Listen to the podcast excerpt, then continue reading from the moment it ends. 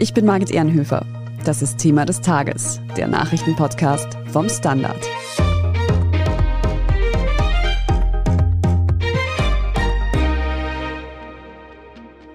Idyllischer Waldpark oder Betonwüste mit Hotelburg. Diese Frage beschäftigt gerade die oberösterreichische Gemeinde Gmunden am Traunsee. Da geht es um ausbleibenden Tourismus, den Stellenwert von Klimaschutz und die Frage, ob die Einwohnerinnen und Einwohner ein Recht auf Natur haben. Lukas Zara war für die Standardserie vor Ort in Gmunden und hat sich das genauer angesehen wie ein Hotelbetreiber unter dem Radar der Öffentlichkeit einen bis zu 100 Jahre langen Pachtvertrag abschließen konnte, warum Land und Gemeinde in der Sache gegeneinander arbeiten und wie die Bevölkerung von Gmunden um ihren Park kämpft, das hat er meinem Kollegen Tobias Holub erzählt. Lukas Zara, du berichtest für unsere neue Standardserie Vor Ort, aktuell aus Gmunden in Oberösterreich. Jetzt mal für diejenigen unter uns, die noch nie in Gmunden waren, beschreib bitte den Ort ein bisschen für uns. Ja, ich habe das schwere Los gezogen, das wirklich schwere Los im Juli nach Gmunden fahren zu müssen. Nein, es ist natürlich eine sehr schöne Stadt, muss ich sagen. Also es liegt am Traunsee im Oberösterreich. Der Traunstein ist gleich neben am Traunsee. Das ist eine unglaublich schöne Kombo, finde ich. Und ja, ich bin an einem Sonntagnachmittag angekommen, schönes Wetter, da war gleich das Seeviertel, das ist so ein Areal frei zugänglich, wo man dann auch gut ins Wasser gehen kann, ein öffentlicher Badeplatz eigentlich. Da war natürlich viel los, aber nicht unangenehm viel los, würde ich sagen. Also echt eine nette Stimmung auch irgendwie. Am Wochenende war dort auch ein Triathlon, genau in diesem Seeviertel. Dann gibt es einen, ja, herzigen Rathausplatz, würde ich sagen, mit einem Glockenspiel, einem Keramikglockenspiel, überall kleine Hinweise auf die Gmundner Keramik, auch in der ganzen Stadt natürlich. Es gibt eine Esplanade nennen sie es, also wirklich so ein Weg den See entlang vom Rathausplatz. Diese Esplanade führt zum Toskana Park und das ist auch ein netter Ort, ein Ort, der auf jeden Fall auch sehr viele Leute aktuell beschäftigt. So nicht der schlimmste Arbeitsplatz, den du da die letzten zwei Wochen gehabt hast. Warum dieser Toskana Park jetzt gerade viele Menschen in Gmunden beschäftigt, besprechen wir gleich noch, aber kannst du für den Anfang diesen Park noch ein bisschen genauer beschreiben und mir vor allem sagen, warum der bitte Toskana Park heißt in Gmunden? Mhm, ja, das hat mit den Habsburgern zu tun, wie so oft in diesem Land. Ja, also die Habsburger Familie der Toskana, ja, die hat sich am Traunsee im Sommer immer wieder niedergelassen, hat da Urlaub gemacht. Das war so in den 1860er Jahren, ja. Und der Leopold II., das war der Großherzog der Toskana, der hat dann sozusagen einen fixen Sommersitz errichtet in Gmunden und das war eben bei diesem Toskana Park. Und das kann man ihm nicht verdenken, weil es ist ein sehr idyllischer Park, ein sehr ruhiger Park. Es ist relativ kühl dort, weil es gibt auch einen schönen Altbestand an Bäumen dort. Man darf zwar nicht schwimmen, aber unter uns gesagt, Tobias, das machen schon ein paar und das ist auch okay. Das ist so ein Gewohnheitsrecht geworden. Da kontrolliert jetzt niemand so streng. Die Leute gehen dort Gasse mit ihren Hunden, die gehen spazieren dort, die machen vielleicht ein Picknick mit der Familie und zuletzt waren dort auch die Festwochen Gmunden. Da haben sie eine Bühne aufgebaut mit einer kleinen Tribüne und im Hintergrund der Traunstein. Das ist ein unglaublich kitschiges fast schon Setting, ein sehr schönes Setting und der Michael Mittermeier ist zum Beispiel dort am Wochenende aufgetreten. Es gab auch Konzerte, also eine sehr schöne Location. Insgesamt ein sehr schöner Park, ein Naherholungsort, würde ich sagen. Warum gibt es um diesen Naherholungsort für die Gmundnerinnen und Gmundner jetzt aktuell so viel Aufregung? Ja, dieser ganze Park wurde verpachtet an Hotelplaner und das schon seit April. Und davon haben die Gmundnerinnen und Gmundner sogar erst vor zwei Wochen erfahren. Das war lange niemandem klar. Angeblich hat das überhaupt keiner gewusst. Was allen klar war, ist, dass dort ein neues Hotel eröffnen soll. Da gibt es nämlich ein Landschloss, das Landschloss Ort. Das steht aktuell leer, das wird aktuell nicht verwendet und dort soll ein Hotel reinkommen. Dazu soll ein Parkplatz errichtet werden das war schon bekannt, ein Parkplatz nämlich, für den ein Waldstück gerodet werden soll. Und da gab es schon Aufregung. Ich meine, das sind wirklich schöne Bäume, die für diesen Parkplatz gerodet werden sollen. Und das war schon ein Thema, dass plötzlich aber der ganze Park verpachtet wurde, sogar an diese Hotelentwickler. Das war eine neue Entwicklung in dieser ganzen Sache. Und jetzt geht so ein bisschen die Angst um, würde ich fast schon sagen, die Angst nämlich, dass der öffentliche Seezugang weniger wird, ja, dass es vielleicht in dem Park auch ein exklusives Recht für Veranstaltungen von diesen Hotelbesitzern dann gibt. Und ja, die Politik spricht auch so ein bisschen von einer Salamitaktik. Also man fürchtet wirklich, dass das Stück für Stück vielleicht privatisiert wird, dieser Park. Beziehungsweise, um es präziser zu sagen, dass die Öffentlichkeit den Zugang immer weniger bekommt in diesen schönen Park. Wer steckt denn hinter diesen Hotelausbauplänen und was ist da genau geplant? Ja, das ist eine Gruppe an Hotelentwicklern. Ich habe mit der Geschäftsführerin versucht zu sprechen. Die hat mir dann schriftlich ein paar Fragen beantwortet. Es geht hier um eine Gruppe an Architektinnen und an Immobilienleuten, die sich sozusagen das Recht jetzt geholt haben, die bei einer Ausschreibung gewonnen haben. Die haben da auch gesagt, dass sie da sozusagen sich international durchgesetzt haben, weil sie eben lokal sich auskennen und deswegen haben sie da auch gewonnen. Und ja, dieses Landschloss wollen sie jetzt touristisch verwerten, aber eben, es ist ein bisschen unklar, warum sie diesen ganzen Park auch dazu gepachtet haben. Es heißt dann, dass sie angeblich nicht mit der Pflege dieses Parkes zufrieden waren, also dass ihnen das zu wild ausgeschaut hat. Ich kann dir sagen, Tobias, ich war dort und ich bin jetzt kein Botaniker, aber mir ist jetzt nicht aufgefallen, dass das dort wahnsinnig wild ausschaut. Also das ist wirklich ein schöner, idyllischer Park. Und sie sagen, sie sind mit der Parkpflege nicht zufrieden gewesen, deswegen wollen sie das auch gleich mitpachten und sich dann eben um die Pflege auch kümmern. Und das ganze Areal gehört dem Land Oberösterreich und dem Bund, ja. Und die haben sich dann gesagt, naja, wir ersparen uns dadurch auch Geld, wenn wir das gesamte Areal verpachten und deswegen haben sie dazu gestimmt und angeblich ohne, dass jemand von der Gemeinde Gmunden jemals da involviert war, großartig und bei den Gesprächen dabei war. Es wird dann aber der Gemeindepolitik wohl auch nicht gefallen haben, wenn die da gar nicht eingebunden waren. Was sagen die dazu?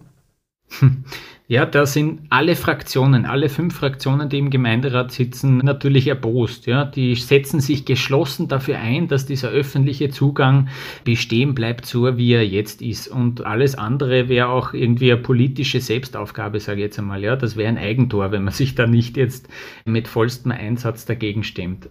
Sie berufen sich da auf einen Grundsatzbeschluss aus dem Jahr 2017, also vor fünf Jahren im Gemeinderat. Ich habe den da so vor mir auch. Ja. Da haben sie sich sozusagen zum ersten Mal dafür ausgesprochen, dass dieses Areal touristisch verwertet werden soll. So ist der Wortlaut. Ja. Und da geht es noch um den ganzen Toskana Park. Ja. Also da gibt es einen Grundsatzbeschluss. Das macht schon Sinn, dass man da etwas draus macht, aus diesem leerstehenden Schloss ein Hotel draus macht, das macht schon Sinn. Da haben sich alle darauf geeinigt. Aber im Antrag selber steht dann eben wirklich nur für dieses aktuell leerstehende Schloss. Da war früher eine Forstschule drinnen und seitdem steht das leer, seit 2018. Und nur für dieses Schloss, das widmen wir sozusagen um in ein Hotelgebiet und der Rest vom Park wurde in diesem Antrag nicht erwähnt. Und darauf beruft sich jetzt die Stadtpolitik. Ja. Allerdings gibt es sehr wohl eine amtliche Kundmachung. Ja. Im Amtsblatt kann man das nachschlagen. Im Juli 2021, da war sehr wohl die Rede von einem Pachtvertrag. Ja. Und ich frage mich jetzt, wenn ich das herausfinde, selbstständig, wenn ich mir das im Internet raussuche, warum hat das eben niemand im Rathaus in Gmunden gemacht, wenn es um so einen heiklen Fall wie den Toskana Park geht? Das ist die Frage, die ich mir stelle und den Vorwurf, den müssen Sie sich auch gefallen lassen im Rathaus in Gmunden. Lukas, spricht denn eigentlich irgendwas für so eine beachtliche Hotelanlage mitten im beschaulichen Gmunden? Hm. Ja, es spricht schon etwas dafür insofern, dass in Gmunden touristisch noch Luft nach oben wäre. Das ist kein überlaufener Ort, was den Tourismus betrifft jetzt. Ja. Wenn man in die Nachbargemeinden schaut, die haben viel mehr Nächtigungen. Ja. Gmunden liegt in Oberösterreich auf Platz 15, was die Nächtigungen betrifft, auf Gemeindeebene.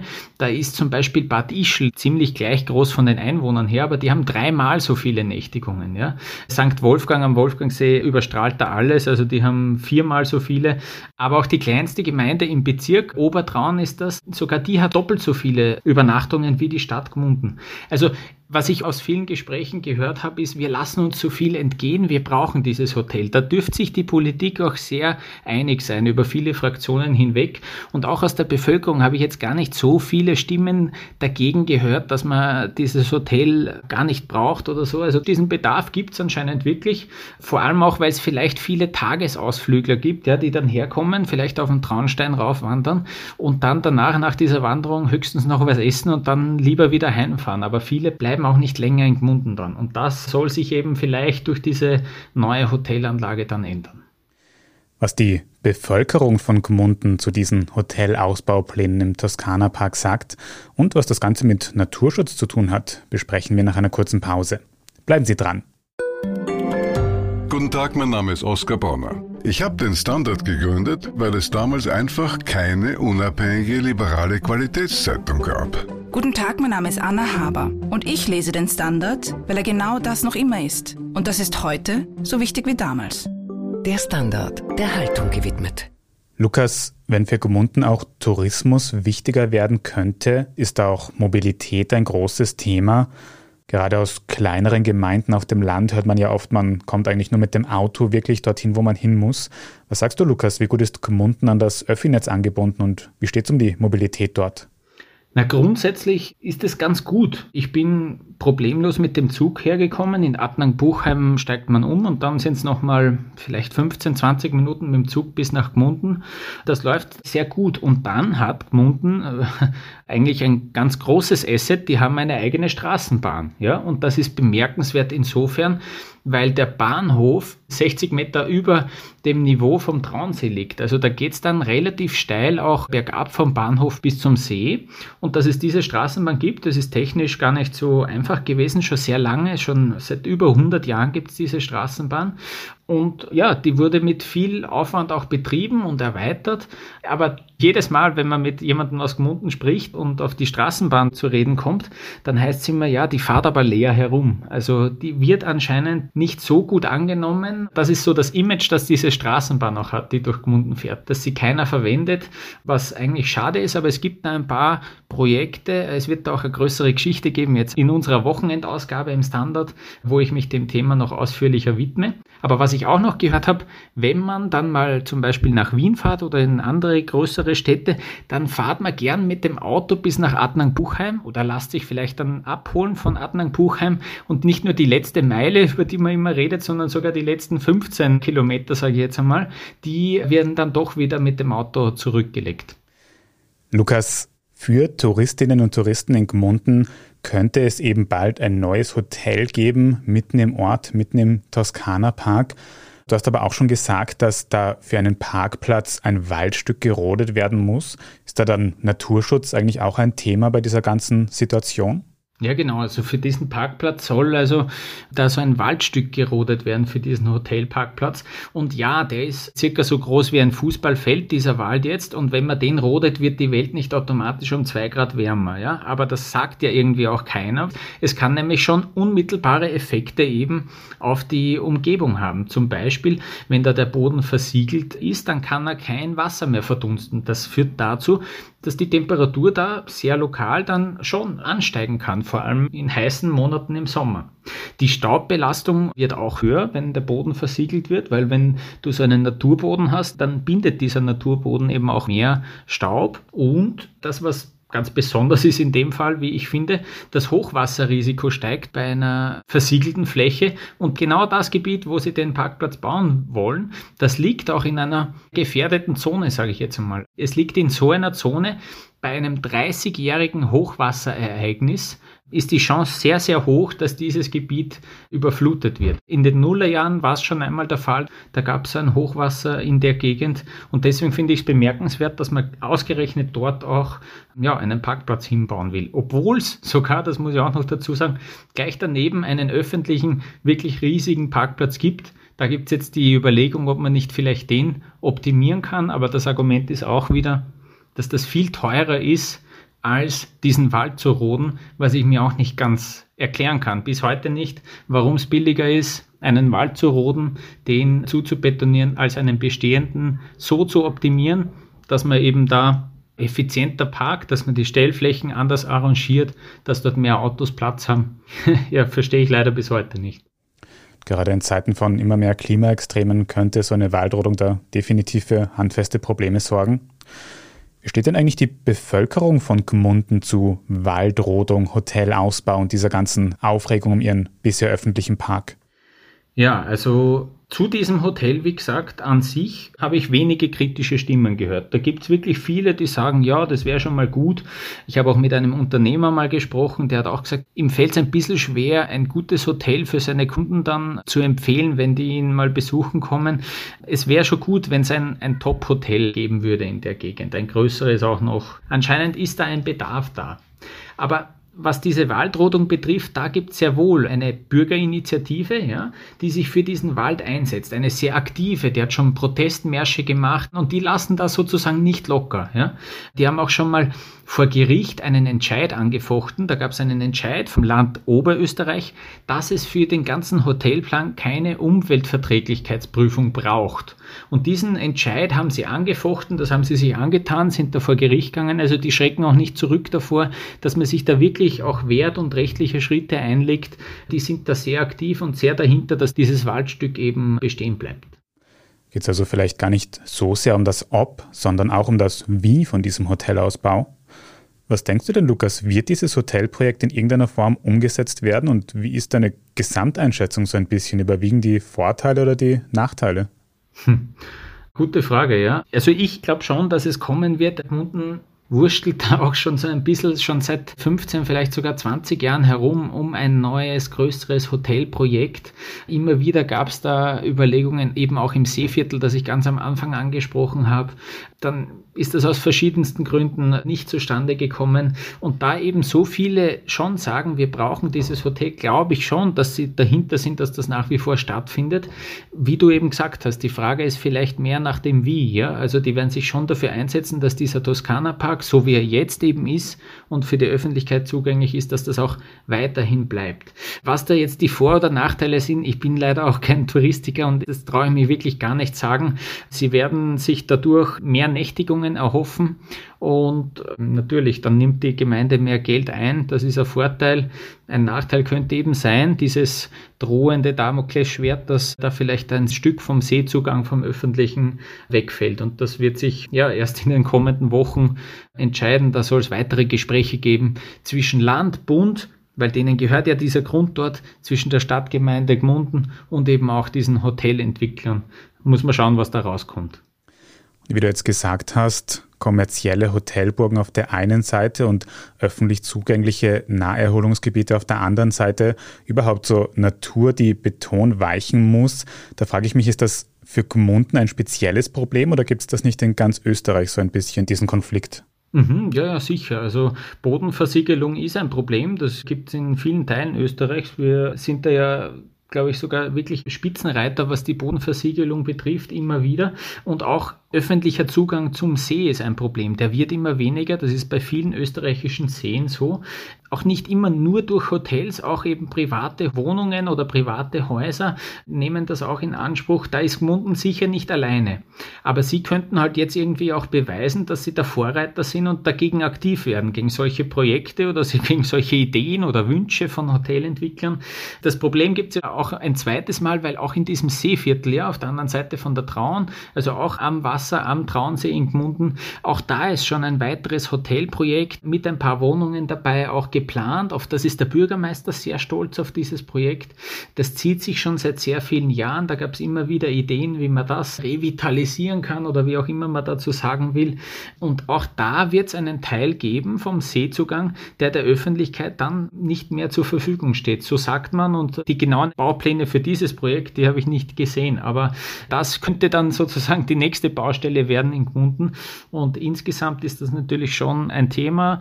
Ja, ich habe mir jetzt das in Gmunden angeschaut, aber es gibt es an anderen Orten in Österreich auf jeden Fall auch. Du hast uns auf jeden Fall ein gutes Beispiel geliefert mit der Geschichte von Hotelausbau und Waldrodung im Toskana-Park in Gmunden.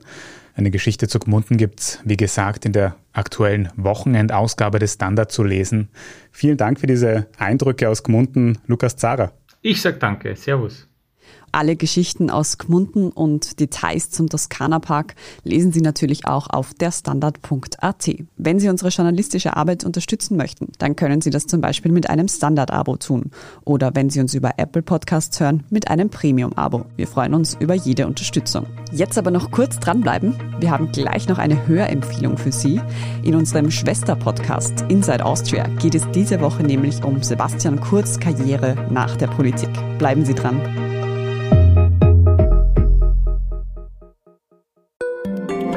Tag, mein Name ist Oskar Bronner. Ich habe damals den Standard gegründet, damit man sich auf Basis unabhängiger Berichterstattung die eigene Meinung bilden kann. Guten Tag, mein Name ist Pony73 und ich poste beim Standard, weil ich genau das dort machen und meine Meinung auch sagen kann.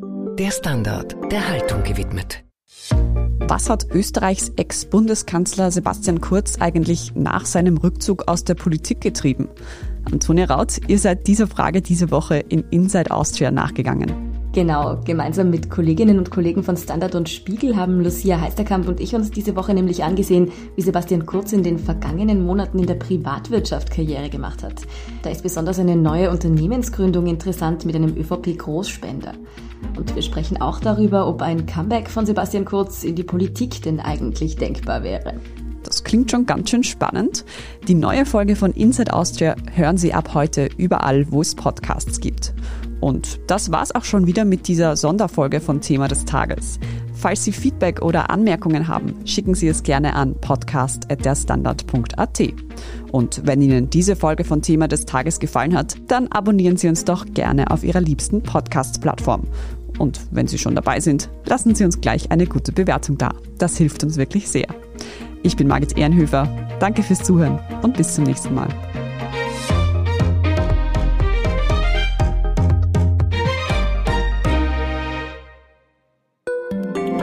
Ein Job mit mehr Verantwortung wäre super. Ich will eine bessere Work-Life-Balance. Es muss ganz einfach Spaß machen. Welchen Weg Sie auch einschlagen möchten. Er beginnt bei den Stellenanzeigen im Standard. Jetzt Jobsuche starten auf Jobs der Standard.at.